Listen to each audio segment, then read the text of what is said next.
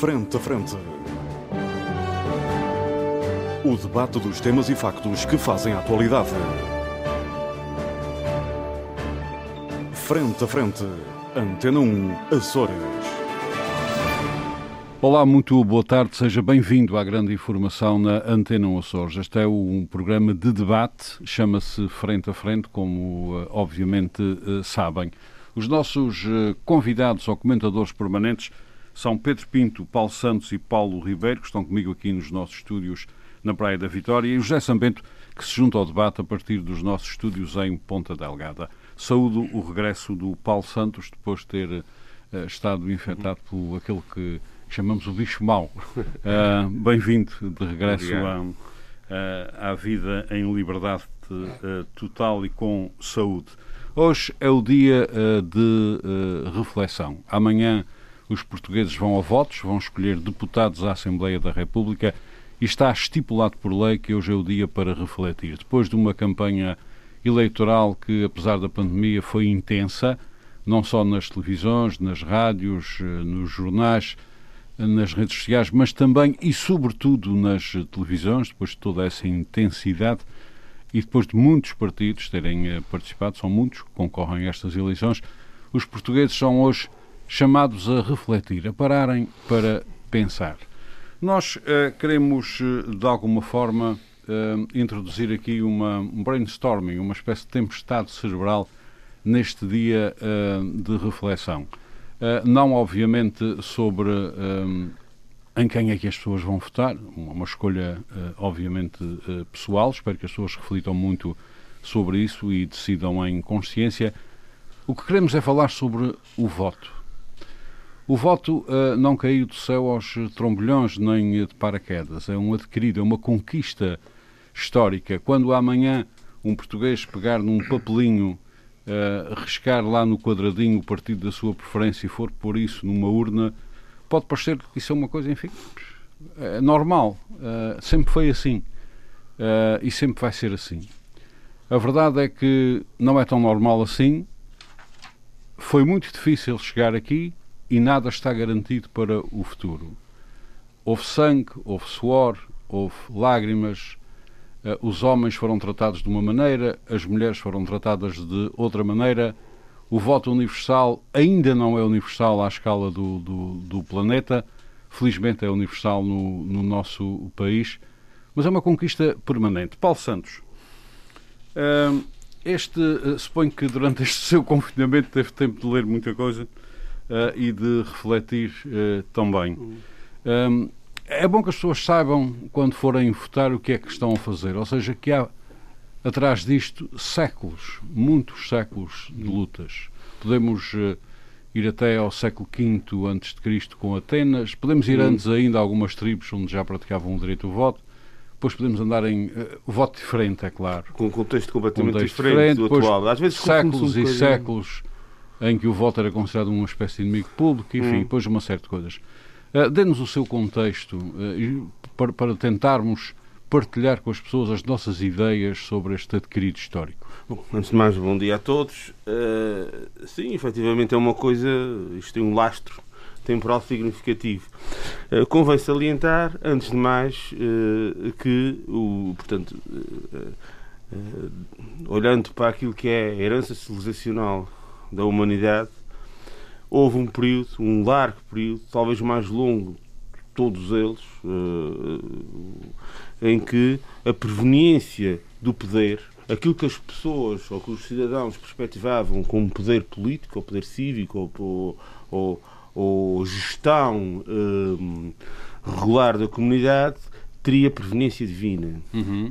É, foi assim que foram construídas as cidades gregas, as sociedades romanas e também toda a Idade Média, embora em contexto um bocadinho diferente. A gente falamos um pouquinho da Grécia e fala-se muito na escola, na democracia grega, na democracia romana, enfim. Uh, penso que é um erro uh, estar, uh, estabelecer comparações com, ou, ou, correspondências, sejam elas de que forma, de que forma forem com, com, com aquilo que nós hoje entendemos por democracia, porque naturalmente era muito, o voto era limitado a um grupo de cidadãos e, portanto, não havia um colégio, uhum. assim dizer, não havia propriamente uma coisa abrangente, universal, etc. A noção de eleição universal abrangente, direito fundamental, substantivo de todo e qualquer cidadão, é uma coisa que advém de uma alteração filosófica antes de uma alteração política ou jurídica. Uhum. É como, aliás, quase sempre acontece claro, na exato, história como sempre, mas às vezes das instituições e das ideias. Precisamente. É sempre assim. Mas, de qualquer maneira, convém sempre salientar, porque há muita gente que parece que acha hum. que a lei precede o, o a ideia. Não é assim. É a lei que, é a aliás, ideia como, que precede a lei. Como o Paulo Santos sabe melhor do que nós, quando a lei precede as ideias, temos problemas, é, geralmente. Sim, quando, quando, quando, a lei precede as ideias, temos sempre, sempre, sempre. Hum. O que é que acontece? É a ideia de que o poder uh, reside no povo e de que a soberania reside no povo. Portanto, o povo é o soberano. Pode parecer uma palavra muito bonita, muito, enfim, e até uma frase feita a um lugar comum, mas não é, porque uh, trata-se de uma transferência que, da noção de, de um certo teocentrismo de Deus ou das divindades enquanto centro da, da, da, da, da emanação do poder público e depois nós andávamos aqui basicamente como representantes e veiculadores dessa mesma, dessa mesma realidade, dessa vontade. Uh, uh, com, isto tem um, um, fenómeno que acontece por via da estatização e da iminência de Estados pós-queda do Império Romano, uhum. em que a existência de Estado vai permitir uma progressiva distanciação do Estado face à Igreja e face, ao, e face ao, à, nobreza também. Separação é? de poder, princípio da separação Exatamente, de poder. e que vai culminar naquele que é o evento fundamental, na minha humilde opinião, e que leva e que é verdadeiramente constitutivo daquilo que a gente hoje chama direito ao voto, que é a revolução, acaba por ser a Revolução Francesa. Uhum. Que, eh, de onde vem esse princípio da separação de poderes e em que o cidadão uh, começa a ter uma perspectiva mais uh, saliente, mais direta, mais. Mais Século XVIII, portanto. Sim, sim. Mais do que é que é a participação política e do que é que significa ter um poder político que representa uma maioria de ideias que veiculam na comunidade. Portanto, este é, um, é, um, é, é, é, o ponto de partida fundamental para aquilo que nós entendemos hoje como uma sociedade liberal, uh, liberal, falar no sentido de, uh, de costumes, de, sim, sim. De, de, portanto, em que as pessoas autodeterminam-se politicamente. E, portanto, este, é evidente que isto foi uma luta complicada, teve que vencer as ordens sociais, uh, teve, teve que vencer também aquilo que foi, uh, uh, portanto, e já no âmbito deste século, após os, grandes tumultos e os proteccionismos que se uh, geraram em função das, das guerras dos impérios pelas matérias-primas e etc., em que houve uma tendência para centralizar o poder novamente, como todos nós sabemos, não vale a pena estar aqui a, a, a discriminar cada um dos regimes em que isso aconteceu, em, que, em que quase que houve um retrocesso nesta perspectiva, em que se viu o voto como uma coisa entorpecida e cuja formulação, uma formulação que hoje em dia começa a acontecer muito, que é a ideia de que as pessoas não entendem o suficiente, uhum. não percebem o suficiente, estão a par e, portanto, há de haver meia dúzia de iluminados que aliás, há, pessoas que hoje de, outras, de, outras, de outra forma há quem hoje aliás tipo deixa-me interromper Paulo Santo, no próprio iluminismo uh, europeu uh, o, muitos intelectuais achavam que o povo efetivamente não sim, teria sim, discernimento sim. para tomar essas decisões sim, que estão por trás eu do hoje voto. Não, eu hoje, por razões óbvias, não, não, eu hoje, por razões, não gostaria de, não, não, gostaria de, de, de, entrar por situações que eu normalmente entraria. Hoje não vou entrar, por razões que também o, o Armando já aqui enumerou. Eh, no entanto, eh, eh, só rasurando a questão, pode-se referir que atualmente ainda existe apesar de que com um discurso um bocadinho mais colorido, mais, uh, mais uh, aprazível e mais politicamente correto do ponto de vista do destinatário ou da impressão do destinatário. Ainda existe esse atavismo. E ainda existe alguma argumentação para essa Europa fora que muitas vezes tende a, a achar isso. E a, e a reação deve ser sempre a ideia de que os, as, as, as instituições e o poder advém do povo, reside no povo, a nossa própria Constituição diz isso mesmo, que é o corolário nessa mesma perspectiva, e é uma conquista enorme. Muito um bem. segundo ponto que é importante salientar também, e que o Amanda aí ficou, é que, obviamente, o voto, e o voto, aliás, uma questão que se desdobra em duas e vou ser muito rápida. A primeira é, o voto hum, não é igual em todo o lado. Uhum. Não pode nem todos os países do mundo tiveram as mesmas circunstâncias históricas, não aconteceram as mesmas coisas. Grande parte deste planeta não sabe o que é que foi a Revolução Francesa, não sabe o que é que é a separação de poderes e, portanto, passou diretamente de um sistema feudal, que era típico de Idade Média na Europa, para um sistema pré-industrializado, ultra-industrializado, uh, muito idêntico ao nosso atual, e portanto, saltando esses passos da história, faz com que se perca um bocadinho a noção do, do, da conquista uhum. e, naturalmente, para um cidadão de um país desses, e não vou nomeá-los, mas há muitos no planeta, se calhar são a maioria, o voto acaba, seja independentemente do regime político, independentemente da, da, da orientação política e ideológica do Estado de cada um desses países, uh, o povo, a percepção pública do, do, do, do, que o povo tem do voto e da democracia é sempre mais mitigada. Não é mesmo Nunca que nós pode temos. A mesma é de um temos. cidadão que sabe que é um tribunal, que tem noção que o que é mau, que, que o governo diga ao tribunal o que é que o tribunal tem que fazer, ou que, ou, ou, ou que, que o governo diga ao parlamento o que é que tem que fazer. Essa é a herança da Revolução Francesa, que, é não, que não chegou a muitos cantos do mundo. Não, ainda, ainda chegou, não chegou a muitos. Depois, é, é isso isso é, isso é um dos aspectos que, que, é preciso ter atenção quando a gente fala destas coisas, é que o, voto não é igual em todo o lado, e há países até que nós achamos que estão muito democráticos e que nem sequer toda a gente pode votar, Uhum. Uh, uh, uh, há um que dizem que é uma grande democracia no mundo que como é o caso dos Estados Unidos tem, tem três ou quatro tem três ou quatro estados em que um deles a Flórida que, e que basta pensar um bocadinho para perceber o quão grave é isto uhum. os cadastrados não poderem votar e, e, e, a, e, a, subversão que isso gera no, no, num, no que eles chamam um chamado swing, swing state é? Uhum. a subversão que isso gera ao nível da, da, da, da votação das, mas há mais estados outro, tem outros estados que têm outras coisas que é por exemplo não, não, não, quem, quem ainda está no Estado há mais de 5 anos, não pode votar. Pronto, mas isso. A América não é o pior exemplo. Temos outros exemplos piores ainda. Uh, uh, mas tudo tem que ver, não é? é tem, tem, que ver Conclua, com as, as, circunstâncias objetivas em que a democracia desses países cresceu. Nós daqui a uh, pouco falaremos das mulheres, que é um caso à parte. Sim, sim, é um caso à parte. Mas concluindo. Sim, sim, obstáculos às mulheres são uma coisa incompreensível ao longo da história, ainda hoje em dia, mas já falaremos disso. Sim, sim. Em relação a, a, a, a assim de forma. Uh, acontece depois um problema que é o problema odierno, que é a falta, eh, a alienação, eh, muitas mãos dadas com o hedonismo que nós vivemos, em que dá-me dá a minha ideia que há uma grande parte da população portuguesa, e às vezes os políticos não percebem bem isso, que não tem noção de que é o exercício do poder público. Uhum. Mas também não quer ter. Ou seja, não é para serem estúpidos. Uhum. É, um, é, é, um desinteresse. Eh, é, é uma atitude. É um desinteresse puro. Uhum. Um desinteresse puro. E esse desinteresse é que é a origem daquele fenómeno que se chama abstenção. E entristece-me bastante ver, como vou ver certamente amanhã, aqueles indivíduos todos para lá a falar da abstenção, uma coisa com todos a ter a mesma coisa, palavras diferentes, quando tudo balelas, porque o fulcro essencial daquilo não é a abstenção em si.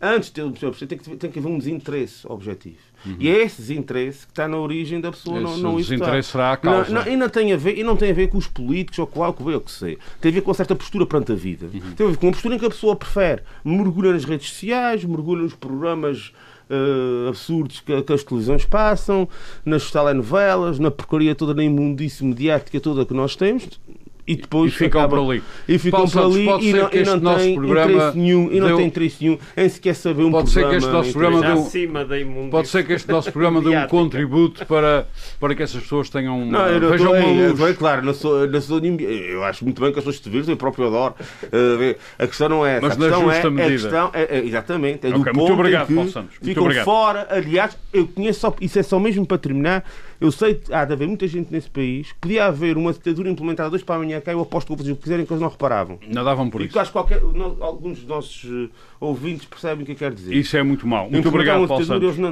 Passavam-lhes lá. Muito obrigado. Uh, José Sambento, quando amanhã formos uh, votar, formos pôr o nosso voto uh, na urna, como já estávamos a ver, isto não é uma coisa que tenha caído do céu, isto é uma conquista. Como é que se posiciona, como é que lê esta conquista? Bem, eu acho que é uma, um direito cívico uh, e, e há uma obrigação cívica. Uh, Mas um direito conquistado, somente. Claro não foi, foi dado. Aliás, a, a filho, eu, eu, sou um amante da, da herança greco-romana uhum. uh, europeia e eu queria começar por, por falar precisamente desse. Faz favor. Um, a filosofia social e política sempre se debruçou sobre muitas coisas, sobre a sociedade e a política, mas essencialmente com duas preocupações centrais. A primeira, qual a melhor forma de organizar uma sociedade justa e que papel conferir à liberdade e à igualdade, uhum. com vista à, à obtenção da ordem e do bem comum. E uma segunda, e uma, uma, segunda preocupação, que tem mais a ver aqui com o nosso programa de hoje, o nosso tema, que é um, a questão da legitimidade do exercício de poder. Uhum. Ou seja, quem deve governar e que limites devem ser impostos aos governantes e à própria governação. E na altura, estamos a falar no século V a.C., um, quem é que deveria governar? O guerreiro mais forte? O sacerdote mais fanático? O, o rei mais sábio, o rei filósofo, como defendia Platão. E Aristóteles, eh, na reflexão que faz sobre os regimes políticos, ele define a monarquia como uma, tirania, o governo de um, a oligarquia como um poder de poucos e a democracia como o sistema ideal, o poder de todos. E porquê? Porque uma decisão tomada por todos, ou por uma uhum. larguíssima maioria, é menos provável de ser uma má decisão. Uhum. Esta é a fundamentação uh, filosófica uhum. para é, o é desenvolvimento preciso, da, É preciso só explicar às pessoas que o cidadão na Grécia não eram muitos. A Grécia desse tempo era. era uma. E as era mulheres uma, e os escravos não era, era, escla, era bem esclavocrata, uh, uhum. muito até e, portanto, os cidadãos eram aqueles que tinham determinadas condições de serem mesmo cidadão Sim, de Atenas, e eram esses que participavam. Deixa-me só maneira... dizer isto porque era muito engraçado, eu gosto muito disso. Aliás, gostava, uhum. e, como utopia que, fosse, que fosse, continuasse a ser assim, eram as decisões tomadas na Ágora, na praça pública, de, de, de braço uhum. no ar. Mas continuo, faz favor. Não, e, e, e, esta é a história, aliás, a, a célebre obra política de Aristóteles eh, é um, uma obra que expõe bem estas questões. Depois, a democracia uh, grega é implementada no ano de 508 a.C., uhum. portanto, ainda no século VI, uhum. uh, por Clístenes, que era um ancião e que, no fundo, liderou uma revolta contra a aristocracia e ele estabelece a democracia que depois tem um período áureo no século V, que é o século dos grandes filósofos, uhum. Uh, e, ou seja, a democracia também uh, acaba por surgir por uma circunstância uh, de uma revolta social, mas depois é muito aprofundada, refletida e doutrinada pelos grandes filósofos e pelo período áureo de, de Atenas. Estamos a falar da cidade-estado de Atenas. Uhum. Depois há o período de, de Péricles, o grande líder da democracia grega. Eh, e depois tudo isso desaparece com Alexandre o Grande, o Alexandre da, da, da Macedónia. Uhum. A democracia perde uh, o, o, seu ímpeto, mas os romanos, uh, a Roma clássica também, ah, no período da República, na altura em que os gregos estavam a a, a, a, implementar a democracia contra a, aristocracia, os romanos expulsaram a monarquia e criaram a república. E antes do período do Império, durante uhum. a república, uh, também se situava. O Senado era um órgão executivo, o Conselho dos Plebeus era aquilo que podemos chamar hoje um, um parlamento, eh, é daí que vem o termo tribuno, os tribunos uhum. participavam e discursavam nessa Assembleia, mas o Senado elegia os uh, dois cônsulos uh, por todos os, todos os habitantes livres de Roma elegiam por, hum. um, por um mandato de um ano dois. Dois cônsulos. portanto, há essa tradição. Na Idade Média, ao um, contrário do que se pensa, Há não, é, um, é um período um pouco obscuro. É, eu, aqui há uns programas atrás, citei uma frase do, do, do grande imperador, o Carlos V, uhum. o imperador do Sacro Império Romano uhum. Germânico, e, ele, ele, e, e, e, esses imperadores eram eleitos por sete grandes eleitores, uhum. normalmente eleições corrompidas, eles eh, subornavam os sete grandes eleitores. O Carlos V fez isso com, com financiamento, dizem as más línguas, até de banqueiros judeus. A verdade é que ele foi eleito. Uh, sacro, uh, imperador do Sacro Império Romano. mas realmente grande, o grande desenvolvimento tem a ver. Não, o Paulo fala na Revolução Francesa, que obviamente é incontornável, de 1789, mas a, a grande primeira. Para já, uma revolução, a revolução que é muito pouco falada, a Revolução do final do século XVII uh, da Inglaterra, uhum. quando o Guilherme de Orange e a, a Maria Stuart aí já há um aprofundamento do parlamentarismo, da, da tradição liberal inglesa, uhum. que vem da Magna Carta, que no fundo é uma limitação do poder do rei. A própria revolução é, é a seguir, a seguir os eleitores aí, os eleitores aí, Sim, em 1215, na Magna Carta, os eleitores eram os bispos e os barões, Uhum. mas não deixou de ser o início do parlamentarismo e da grande tradição eh, parlamentar Uhum. e liberal dos ingleses. Todavia, eu queria salientar. hum, o, a prévia à Revolução Francesa, nós A esquecemos muito Americana. disso. A Revolução Americana de 1776. Com muitas limitações A no direito ao voto, diga-se Sim, mas a declaração, a declaração de independência dos Estados Unidos, escrita por um jovem de 33 anos, o Thomas Jefferson, Jefferson. ele, ele escreve, não foi o único, mas foi o grande o, o grande o, o Benjamin Franklin pediu-lhe você é da Virgínia, você é um jovem talentoso, você é que tem condições para escrever a declaração de independência. O Benjamin Franklin era de Massachusetts, eh, era um estado onde tinham começado os conflitos da Revolução, o Tea Party, etc. E o Thomas Jefferson escreve esse texto, que é um texto fabuloso, e a própria Constituição dos Estados Unidos de 1787, eh, entra em vigor no ano seguinte, eh, escrita, eh, no essencial, eh, pelo James Madison, e aí isso são marcos muito eh, Que antecedem eh, incontornáveis. E, e que causam a Revolução Francesa, porque a Muito despesa que a França teve e que o Marquês de Lafayette teve durante a guerra eh, de independência dos Estados Unidos faliu a coroa, brita a Foi coroa coisa francesa brutal. e isso levou ao- ao- aos distúrbios Muito bem, ou seja, amanhã, amanhã quando um na cidadão português for às urnas, ele tem que ter presente que, tem que ter presente esse, essa conquista história da- esta conquista. Tem milhares de anos, Ormond, Milhares tem de milhares de anos, não são séculos, são milhares de anos. Esta ideia, Aliás, eh, se me permite saber, ideia- podíamos ainda ir antes da, da- do século VI e V eh, de Atenas, podíamos ir às tribos, eh, onde havia, onde Sim, havia as algumas de práticas de, Israel, de claro. votação.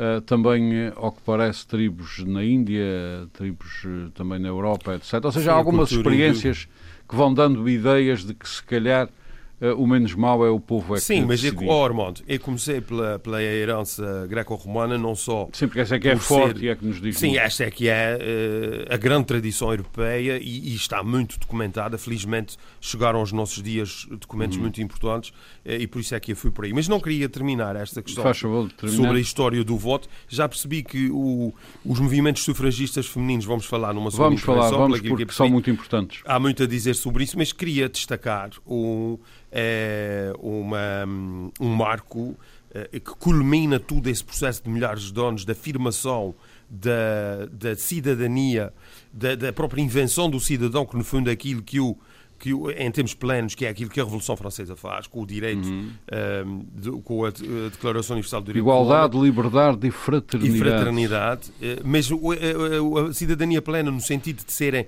acabava os nobres, o clero e o povo, todos eram iguais perante a, perante a lei, todos tinham os mesmos direitos. Esta aqui é uma das grandes eh, conquistas da Revolução Francesa, se não a maior.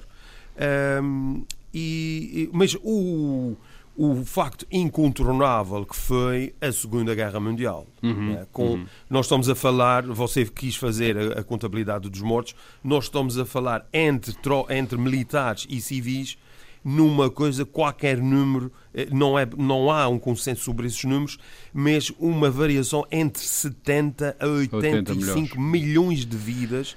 Eu vou repetir, entre 70 a 85 milhões de vidas que foram perdidas para hum, destruir a tirania, Uhum. E para o mundo dar um salto o- nas democracias. O nazismo e o fascismo e eh, os grandes ditadores eh, da- do século XX, da primeira metade do século XX, que depois, infelizmente, ainda existiram eh, outros ditadores, e há, e há alguns pretendentes a, a ditadores. Candidatos, mas isto não, não vamos aqui criar problemas com Muito obrigado. Temos que, temos que Mas esse, esse marco, oh, Ormond, mas esse marco que foi Aham. eh, eh, designado por grandes historiadores como a vitória das democracias, Uhum. eh, eh, isto também é algo que tem que ser referido num programa desses. E, Muito bem. Quando nós exercemos o direito de voto, Temos que pensar amanhã ou em qualquer tudo, em circunstância, memória dessa gente toda. nós estamos também a honrar esse legado histórico dessas dezenas de milhões de pessoas que deram a vida para que a liberdade Contra e a a justiça tirania. triunfasse. Muito bem, muito obrigado, José Sambento. Uh, Pedro Pinto, um, já temos aqui um,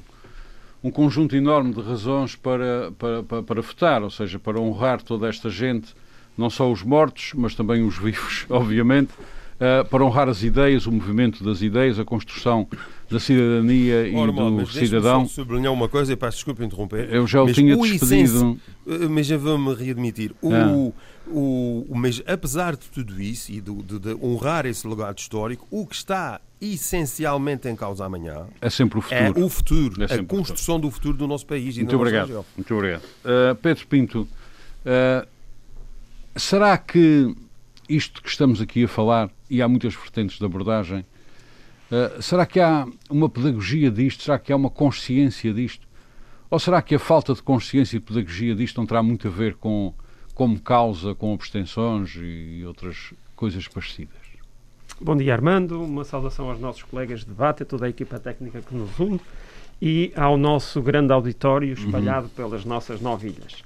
Eu não vou, não vou tecer grandes considerações com argumentos filosóficos, porque já o, o Paulo Santos e o, e o José Sambento o fizeram, e eu ia ah, socorrer-me mais da minha, da minha, do meu defeito ah, profissional e ser um pouco mais cirúrgico e Uhum. até lançar um desafio, um, Com- com um anestesia, desafio com anestesia. com anestesia sempre e lançar um, um desafio ao- aos nossos aos nossos ouvintes. Eh, e que é o seguinte, eu começo já pelo desafio e depois posso, posso Uhum. ir aos argumentos. Vamos imaginar que nós em Portugal temos 10 milhões de, de eleitores, para, para ser mais fácil fazer a, fazer a conta. Este é um, um pequeno desafio matemático. Ora, eh, historicamente, nos últimos anos, temos tido à volta de 50%, para arredondar as contas, temos tido à volta de 50% de abstenção. Portanto, em 10 milhões de, de eleitores, Seriam 5 votam e 5 ficam em casa e não votam. Ora, eh, uma maioria terá que ter 50,1% numa circunstância em que há 5 milhões de pessoas a votar eh, e as outras 5 ficam em casa, eh, 50,1% será 2 milhões 505 mil votos. Uhum. Ou seja, quem vencer as eleições, seja um partido ou vários partidos, eh, irão vencer as eleições com 2 milhões 505 mil votos. E quem perder, 49,9%, terá tido 2 milhões 495 mil votos. Ora, efetivamente, quem vencer as eleições com 50,1% está vencendo com 50,1% dos votos que entraram nas urnas e não do universo dos eleitores.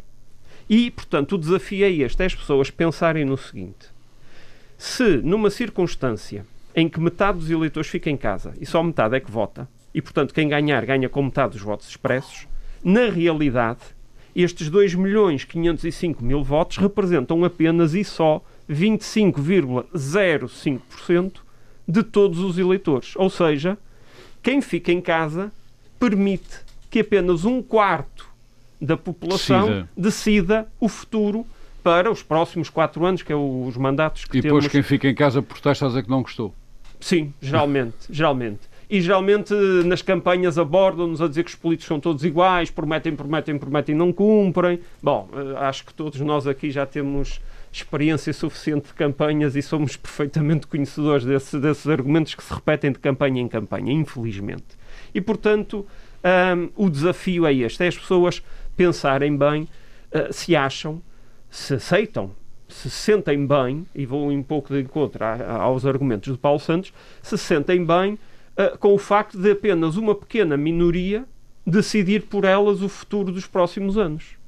Seja do ponto de vista económico, da saúde, da educação, do ambiente, da nossa segurança, ah, do- dos, dos tribunais, do funcionamento dos tribunais, das leis, se são leis mais punitivas, mais permissivas, ah, a eutanásia, o aborto, pronto, todas essas questões que nos dizem respeito e que os deputados eleitos com muitos ou poucos votos são eleitos e, portanto, têm a legitimidade, porque depois há, há alguns argumentos que, que se vai ouvindo durante a, a legislatura, quando se colocam questões, sobretudo questões de que são mais questões de consciência, como eutanásias e abortos, por exemplo, ah, aparecem uns iluminados durante o mandato a dizer que, bom, esta Assembleia da República não, ah, não tem legitimidade para tomar esta decisão porque ah, não estava no, no- no- no- portanto, nas propostas eleitorais de todos os partidos falar ah, ah, sobre a eutanásia ou decidir sobre a eutanásia. Não, calma, tem legitimidade porque é,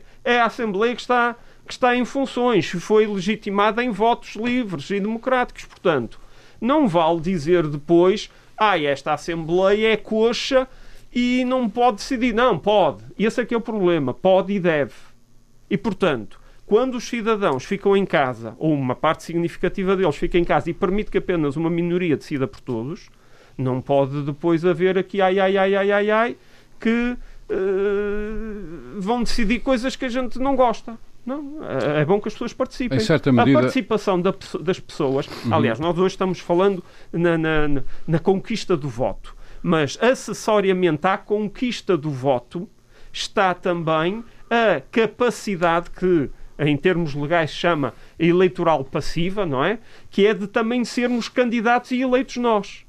Porque uma coisa vem Todo atrelada cidadão, à outra. aliás, pode ser. Não é? Vem atrelado ao, ao direito de votar o direito de ser eleito.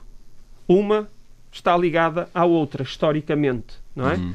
E, portanto, hum, as pessoas devem participar. Ainda, ainda há poucos dias, numa, numa sessão com, com jovens, eu falava exatamente desta necessidade de participar e, e, e, e da nossa democracia, que assenta em vários partidos, é, é, é pluripartidária e é participada.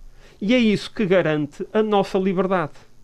Por exemplo, o facto dos jovens terem podido sair de casa à noite para ir a uma sessão de esclarecimento e falar sobre as políticas para a juventude e o que é que eles acham, o que é que eles querem para o seu futuro, e poderem regressar a casa sem irem escondidos pelos lugares mais escuros da rua para que ninguém os visse, isso só é possível se efetivamente houver uma democracia plena, pluripartidária, onde não haja aqui um pequeno grupo a mandar e a impor-se a todos os outros. Porque se isso acontecer, estaremos a distorcer a, a, democracia, ou seja, a democracia será a liberdade de participar e as pessoas eh, sentem-se restringidas na sua liberdade de se manifestarem e de participarem, porque têm receio. E, portanto, uhum. a única maneira de não haver receio é participarem, votarem e haver muitos partidos. Uhum. Que é a maior garantia que nós temos de que temos uma democracia que é saudável, que respira e que nos garanta, nós, a cada um de nós cidadãos, a liberdade. A liberdade de podermos expressar a nossa opinião. Muito obrigado, uh, Pedro Pinto. Uh, Paulo Ribeiro, há, já ouvimos aqui várias versões sobre, um, sobre o voto, sobre a importância uh, do voto. Uh, e também já estamos, se bem que isto é um mundo que nunca mais acaba, mas já estamos mais ou menos esclarecidos em sinopse sobre esta evolução histórica, o que custou ao nível das ideias, ao nível de, dos sucessos, dos retrocessos, chegaram àquele momento tão simples que é pôr um, um papelinho dentro de uma urna sem ninguém nos chatear. O que não acontece em alguns países, ainda não há muito tempo, vimos que pessoas tentavam votar levaram uns tiros em um país qualquer. Uh, portanto, chegar a este ponto em que vamos uh, votar, uh, um vai votar num partido, outro vai votar noutro, acabam de votar, vão todos tomar café. Um, não é, isto é tudo muito normal, mas não é bom fazer esta catequese e as pessoas terem consciência para chegar aqui foi um caminho. Boa tarde a todos. Uh, uh, eu acho que o, o, o direito ao voto, as pessoas sabem que o têm. O que as pessoas ainda não perceberam é as consequências desse, do seu voto e até que ponto são livres de, uh, são livres de escolher os seus representantes. E aí a culpa também que recai nos representantes. Há aqui um, uma grande falta de pedagogia sobre o que é democracia, sobre o que é participação, sobre o que é a opinião. É, é uma coisa que, que me faz uh, imensa confusão, eu que já escrevo de artigos de opinião há anos, uh, que é estar constantemente a pessoas abordarem no sentido de ainda bem que tu dizes, porque dizes aquilo que os que não podem falar uh, pensam. O problema é que não há ninguém que não possa falar. O problema é esse. E a mim, uh, então, quando é em mensagens, que me enviam mensagens para várias vias, eu respondo sempre, mas porquê é que não podem falar? E eu, eu não vou uh, dizer que eles não podem falar por causa das represálias. Eu acho é que, porque também penso que as represálias não serão assim tantas uh, ou aquilo que se diz ser. Uh, e eu falo pela minha experiência pessoal. Eu percebi que o voto, ou no caso a opinião, é uma grande arma de defesa. Quanto mais as pessoas emitirem a sua opinião, quanto mais exercerem a sua liberdade e dizerem aquilo que pensam, aquilo que está mal, aquilo que está bem, mais estão defendidas. E há, há que acabar com essa percepção de que opinião e que, de que as pessoas não podem dizer aquilo que pensam. Porque podem. Podem e devem. Só assim a democracia cresce, só assim nós nos desenvolvemos. E a questão, quando eu falo agora nos representados, ou nos representantes, desculpem, nos representantes, ou nos eleitos, neste caso, os eleitos têm que também achar que depois de terem, ou têm que ter noção que depois de terem o um mandato não precisam mais de ouvir as pessoas. Não. Uh, as pessoas são eleitas de 4 em 4 anos, uh, em situações normais, como é óbvio, o que, não é, o que não é o caso desta vez. O que é desta vez, mas isto é uma exceção, eh, uhum. uh, deriva do próprio sistema e ainda bem que assim é, uhum. é, porque é, é, sinal também que o, sistema, que o sistema tem soluções e é dinâmico. Os eleitos têm que perceber que não é só de 4 em 4 anos que têm que se preocupar em ouvir as populações ou em estar próximo das populações, porque a democracia não é, não se esgota na eleição.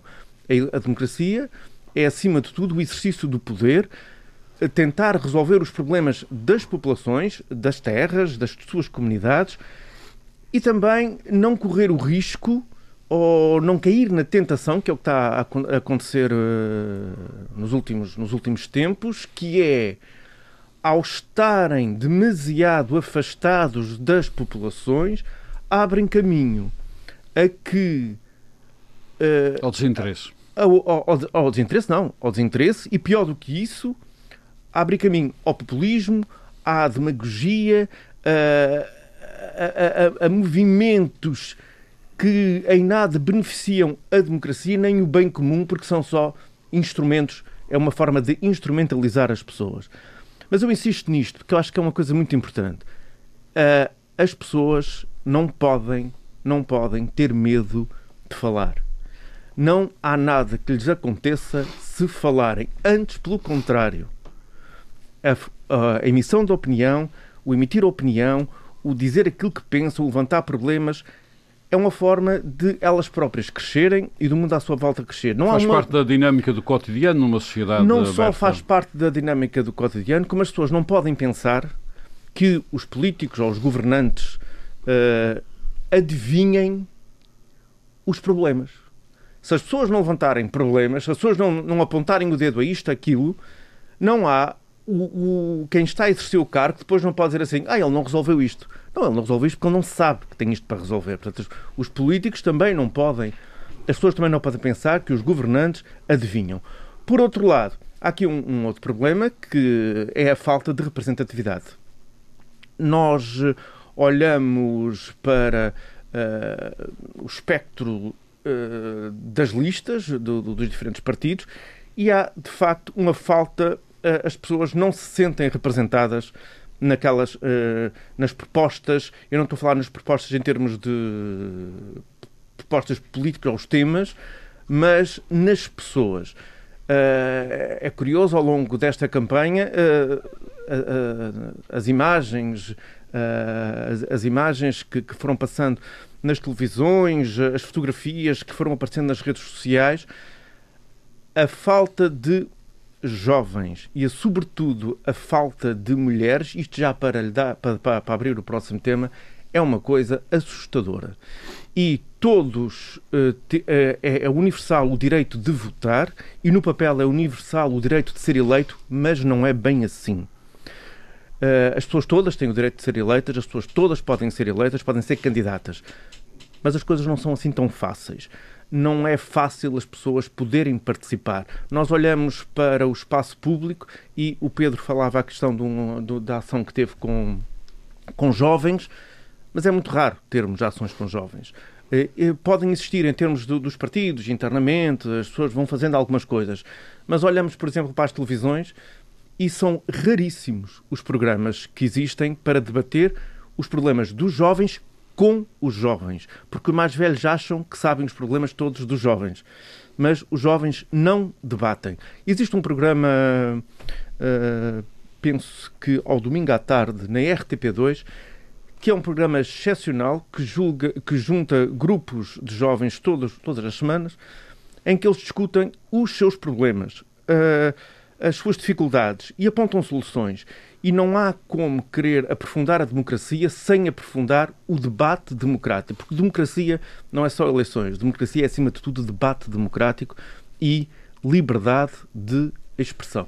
Muito bem. E já agora o voto. E o voto. E o voto, que é amanhã. Paulo Santos, um, o tempo está a passar. Vamos às mulheres. mulheres uh, a mulher e o voto um, um, é uma situação difícil de compreender, porque é preciso mergulhar no estudo para perceber o que tem acontecido às mulheres ao longo da história, relativamente a muita coisa, mas relativamente ao, ao, ao, ao voto. Uh, por exemplo, a Arábia Saudita, que é um dos países mais uh, retrógrados sob este ponto de vista, só em 2015 é que permitiu às mulheres uh, votar. Hum. No Afeganistão aconteceu o que está a acontecer. As mulheres voltaram a pôr a burca e só podem sair à rua com um homem como companhia, uhum. etc. Enfim. Uh, em pleno século XX, para a conquista de voto, houve mulheres que morreram. Uma situação mas também aqui na Europa Ocidental também não extremamente temos complicado. Não é assim tão, não é, não, não, tão distante. Não, não. Uh... Até que chegamos ao ponto, até que chegamos ao ponto, isto é paralelo ao voto, até que chegamos ao ponto em que Hum. Como as sociedades não encontram outra solução porque hum. não resolveram os problemas atempadamente, chegamos às cotas. Hum. Bom, esta, esta, estas dificuldades em aceitar que o voto da mulher é igual a outro voto qualquer, isto é um matavismo incompreensível para nós Bom, hoje em dia. A gente pode, pode repressionar aqui o Aristóteles, que dizia assim: um homem com um homem dá uma família, uma família com uma família dá um povo, um povo com um povo dá um Estado. Uhum. Que era a noção, uh, vá lá, de legitima legitimação pública legitimação do poder, vinha daí. Obviamente, como já falámos aqui, uh, a Grécia Antiga não é propriamente o exemplo ao nível de, daquilo que são os parâmetros da democracia contemporânea um ou odierna. Um uh, mas a ideia, enquanto princípio, faria, faria faz bastante sentido. Eh, a questão eh, que se coloca, e no que tange sobretudo às mulheres, é que eh, não nos podemos esquecer de um pormenor, e este pormenor tem, quer se queira, quer não, uma grande importância. É que no período em que a humanidade começa a, a, a libertar-se das amarras da, da, Idade Média, e eu, eu, com isto não quero dizer que a Idade Média foi, um, foi, foi uma, uma época de total desperdício cultural, não foi, há imensa são Tomás de Aquino, eh, até Santo Agostinho, logo no início. Há, há, uma série de filósofos que deram um contributo muito significativo para a humanidade durante esse período. Uhum. Não, não quero aqui estar a, a, a, desmerecer alguma da obra significativa da Idade Média. No entanto, do ponto de vista político, é, é, é, uma, é, um, é um, período da história eh, complicado, porque não havia poder, o Império Romano não existia, o, o poder caiu nas mãos de uma, de uma, de uma igreja, não é assim? Ficou uhum. dona de um espaço imenso. E na recuperação desse período, que é o processo de estatização que se dá a partir do século XVI e após o Renascimento, uh, há um problema para as mulheres. São que é quase diabolizadas. São, não, é porque são as contingências da sociedade produtiva. Uhum.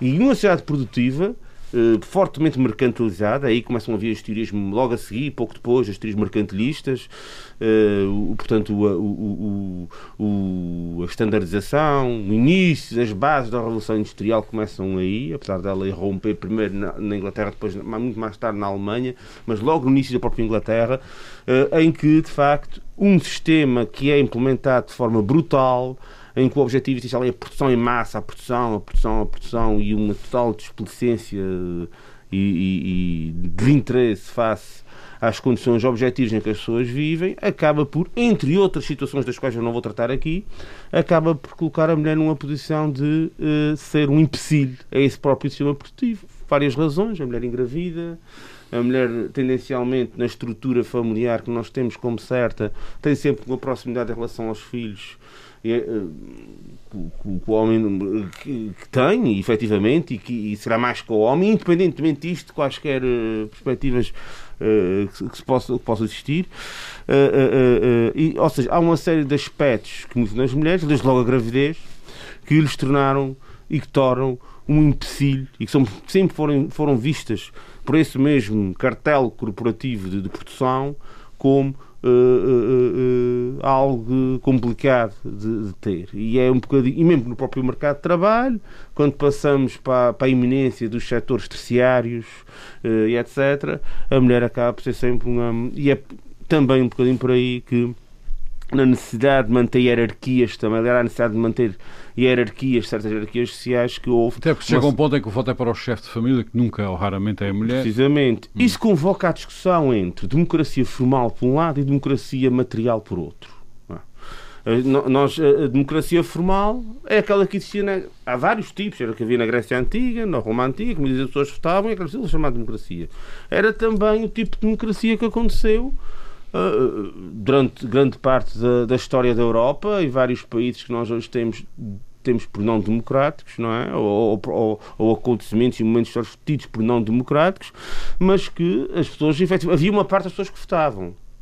A questão das mulheres, a questão da inclusão é mais tardia, já vem já do século XVII, XVIII, e tem que ver com a tal democracia material, que é, por isso eu há pouco falei da Revolução Francesa como o culminar disto tudo. A declaração, eh, eh, e o São Bento bem apontou a, a, a relevância dos princípios enunciados na, na, na, Carta dos Direitos de Jefferson e na e na, na Constituição e, da, e, da, e, da, e, da, sim, que era uma carta enfim de, de, chamada Constituição Americana no entanto é só olhar para, para, aquele, para, para o Estado da América naquele momento aliás o próprio Alexis Tocqueville faz uma viagem pelos Estados Unidos muito interessante em que a democracia aborda, na América. Exatamente, em que aborda um esses temas. Uh, eu via mais aquilo era o futuro, aquilo naquele momento histórico concreto ainda era uma coisa enfim, em embrião. Muito, muito embrião e pouco substantivo. Muito bem, concluindo. As bases da, da, da coisa já estavam, era na Europa, na Europa que se, se venciam todos os, todas as circunstâncias da Revolução Industrial, os abusos que a Revolução Industrial gerava e a necessidade de mitigar esses mesmos abusos. A conquista do direito ao voto das mulheres, foi a pergunta que o, que o Armando me dirigiu, advém eh, precisamente desta, dessa realidade, da necessidade de eh, conferir à democracia um substrato material e substantivo em que todas as pessoas que trabalham, todas as pessoas que contribuem para o processo produtivo podem votar, ao invés, de ao invés de aqueles que estão tidos pelo, pelo aparelho produtivo e pelo, e pelo, aspecto produtivo como sendo uh, empecilhos, como sendo mais complicado, porque entretanto a mulher está na linha de produção, mas dois para amanhã não pode estar na linha de produção porque ficou grávida, tem que ficar não sei quantos meses em casa, ultrapassar essas situações todas e vê-las como aspectos naturais da vida humana e fazer prevalecer a dignidade humana sobre. Levou tempo levou tempo a, a, fazer prevalecer a dignidade humana sobre as necessidades produtivas Muito e bem. as necessidades do mercantilismo. Portanto, essa é, é, é, eu penso no caso da luta das mulheres. Uma parte do caminho das é, é mulheres. É, uma parte do caminho. Obrigado, Paulo Santos. Em Portugal, em Portugal, julgo que a primeira mulher a votar terá sido em 1911, através de um artimanha. Hum. Trata-se de uma mulher uh, ilustrada, uh, viúva, uh, nessa com filhos, nessa condição assume assume-se como chefe de família, hum. vai à lei e diz: Bom, eu vou votar porque eu sou chefe de família, não diz aqui que é só homens. uh, na primeira instância foi um, chumbada, mas recorreu ao tribunal e conseguiu efetivamente votar. Foi a primeira mulher a votar em Portugal, foi por uma artimanha jurídica. Uh, José Sabento, as mulheres têm sido um penar para, para, para, para conquistarem este direito de livre participação política e, sobretudo, em voto. Pois. A, a, história está recheada de grandes mulheres. Eu, eu começo por aqui porque acho que a sensibilidade feminina é muito importante na política e na participação, e obviamente que isto hoje é um direito um, eh, universal. Apetecia-me falar de, da nossa padeira de Alves Barrota, da Joana d'Arc, esta uhum. grande a santa. Uh, faz parte da história Essas não francesa. votavam, mas faziam desatinos como Sim, mas for, não, foram, não foram rainhas, não foram imperatrizes. Foram lutadoras. Foram grandes lutadoras, não é? E já para não falar na Hipátia de Alexandria, uma filósofa helenista também uhum. muito interessante para quem gosta uhum. desses temas. Mas eu queria começar por hum, invocar a memória de uma mulher que... Tem que ser rápido também, estamos a Muito rápido. Uh, Olimpe de Gouges, que uh, foi talvez a primeira grande sufragista moderna, da, da contemporaneidade, ela escreve um texto contra a, direito, a Declaração Universal do Direito, a Declaração do Direito dos Homens do, da Revolução Francesa, porque achou que era um texto machista e ela, e ela escreve a Declaração Universal do Direito da Mulher, das Mulheres. Uhum. Uh, e ela é, depois, na sequência dos distúrbios da Revolução Francesa, um, ela é condenada à morte, é morta pela guilhotina, com o argumento de ter um comportamento incompatível com o seu papel de mulher. Ou seja, mesmo depois do grande, da grande transformação da Revolução Francesa. Ainda não escapou. A mulher ainda não tinha a sua emancipação. Uh, e isto só acontece mais tarde. Isso tem, isso tem a ver com, com muitos fatores. Eu queria destacar o facto de, quer na Primeira Guerra Mundial, quer na Segunda Guerra Mundial, as mulheres terem tido um papel muito importante porque foram mão de obra usada nas fábricas e, sobretudo, na Primeira Guerra Mundial, quando terminou a guerra. Mas então nós servíamos para construir, para fabricar na...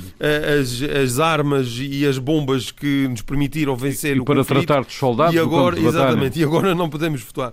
E aqui eu destacava duas coisas, para quem se interessar por isso. Há a, a, a luta de Alice Paul nos Estados Unidos, eu já li uma biografia de Alice uhum. Paul. Uh, e ela que luta e é uma das responsáveis, não é Tem que concluir claro. também. É em 1919 que o direito, uh, uhum.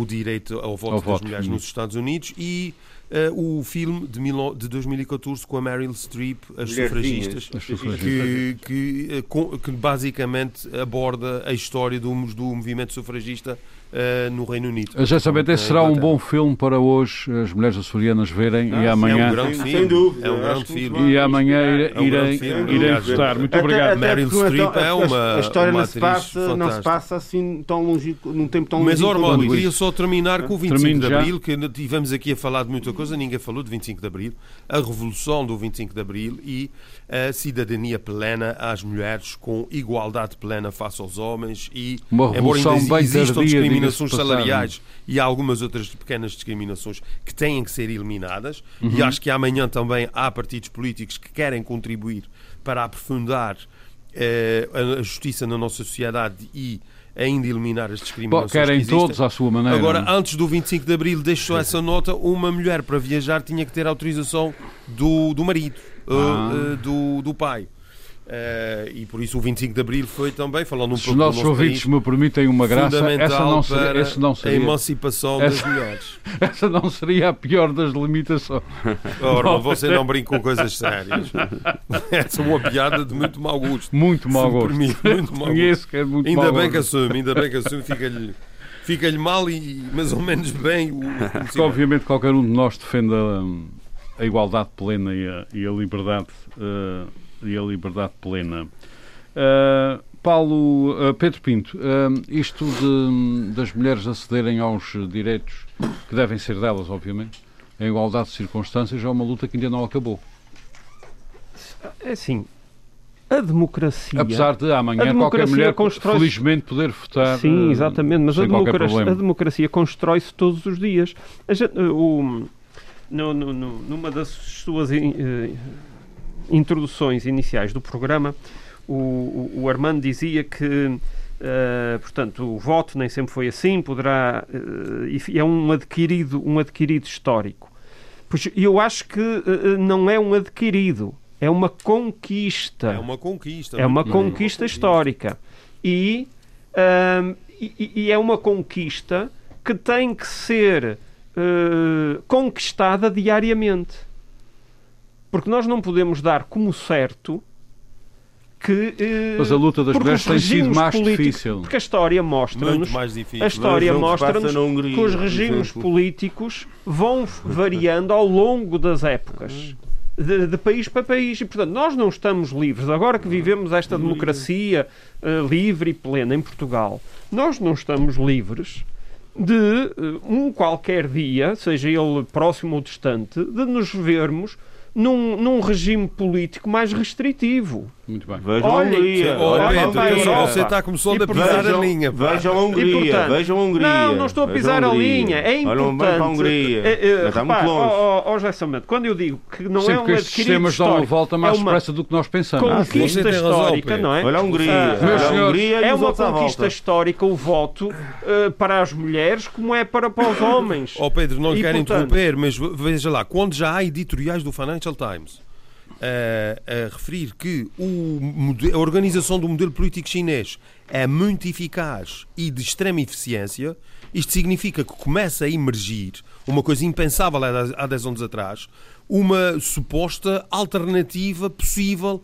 para a organização do Estado e da sociedade. Isto não é boa ideia, completo. não é boa ideia. Mas não, Mas isso oh, oh, oh, mas isto, isto não foi um num, isto não foi num Não é, não é, não é, acho que é um E bocadinho sei. num é um jornal bocadinho- liberal. É um bocadinho demagógico, um bocadinho demagógico assim. Eu, provocação. sinceramente, É, isso é um bocadinho demagógico. Sinceramente, não sinceramente, não, eu não, é, eu acho que a gente assim. pode debater isso um, um dia Sinceramente, eu tenho isso é lido isso muito e pior, e pior. Mas isso é para mas- consigo. Só vou concluir em poucos segundos. Já sabendo, agora não. conquista Ah, e tem que ser preservado. Muito bem. Com certeza. E defendido, e E, e- e eu queria só conclua. deixar, deixar, deixar esta nota. É com o 25 de Abril e a, e a- e a Constituição de 1976, há Uhum. 46 anos, que as mulheres em Portugal conquistam o ple- pleno, o pleno direito ao voto. Muito obrigado. Portanto, é, estamos esta mesmo no fim. conquista tem que ser uh, uh, lutada diariamente. Diariamente. E... Muito, muito obrigado, Pedro Pinto. Uh, Paulo Ribeiro, todos nós temos razões para votar amanhã, mas as mulheres ainda mais, tem sido mais difícil para elas.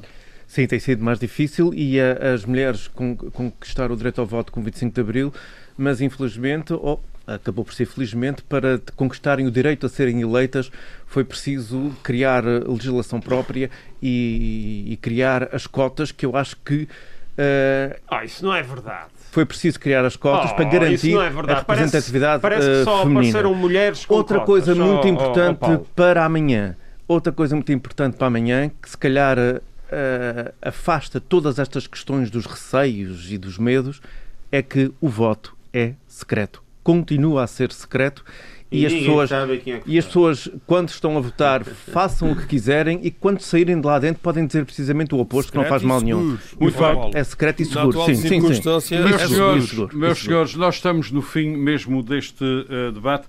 Eh, esperamos ter eh, contribuído para que as pessoas votem em consciência. E também consciência histórica. O que é que estão a fazer? O que é que significa aquele ato? E o filme das sufragistas também. Ah, e que, que, sobretudo as mulheres Não, açorianas, sobretudo as mulheres açorianas podem, podem neste dia de reflexão ver esse filme com Meryl Streep por duas razões. Uma é porque ver a atriz a, a Streep é, é verdadeiramente fabuloso, não? é uma, uma atriz fabulosa. E porque o filme também é, é, é excelente. Esperamos ter contribuído Inspirador. inspirador, para que as pessoas Muito, votem muito em consciência, obviamente em consciência das suas escolhas, mas também para este, para este momento e para o futuro, mas também em consciência ah, do ato ah, em si.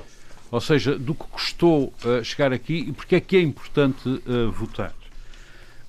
Pedro Pinto, Paulo Santos, Paulo Ribeiro, José Sambento, agradeço muito por este debate que foi um pouco diferente dos debates habituais por razões óbvias. Nós voltamos para a semana para comentar os resultados das eleições de amanhã. Muito obrigado a todos e muito boa tarde. Frente a frente. O debate dos temas e factos que fazem a atualidade. Frente a frente. Antena 1, Açores.